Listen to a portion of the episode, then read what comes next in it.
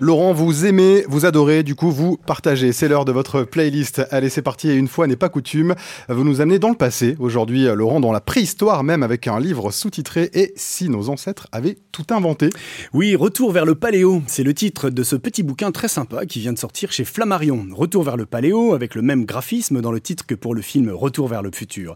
La comparaison s'arrête là. Il hein. n'y a pas de DeLorean pour voyager dans le temps, mais la team Paléo, comme euh, il y avait la team Rocket, vous savez, dans les, les Pokémon. Une Dream Team constituée de cinq auteurs bien connus des amateurs de vidéos en ligne et de BD scientifiques. J'ai nommé Clotilde Chamussy, Jennifer Kerner, Pierre Kerner, Marion Sabourny, Big Up et Aurélie Bordenave.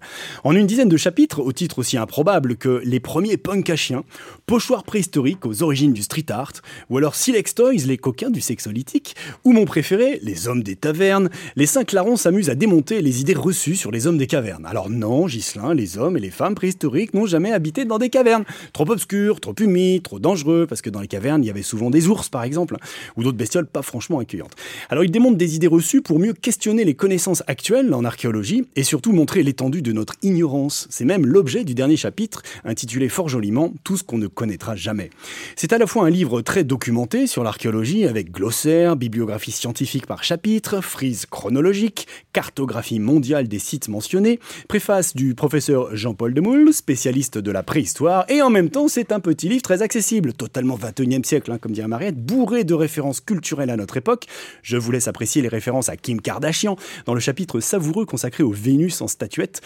Et d'un point de vue très contemporain, dans ce même chapitre, le rapprochement des statuettes féminines du paléolithique avec les pin-up de l'ère médiatique est plutôt audacieuse, en défendant l'idée que les images de femmes sont essentiellement produites par des hommes pour des hommes, et ce depuis la nuit des temps, et pas pour vouer un culte aux déesses de la fertilité, hein, mais peut-être plutôt pour des plaisirs plus terrestres et solitaires.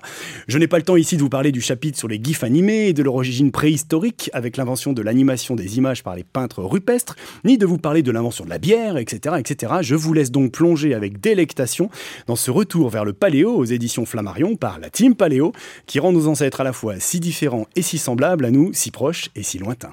Bon, plongeons à tous et retour dans le présent avec le podcast du Quai des Savoirs. Merci beaucoup Laurent et à très vite.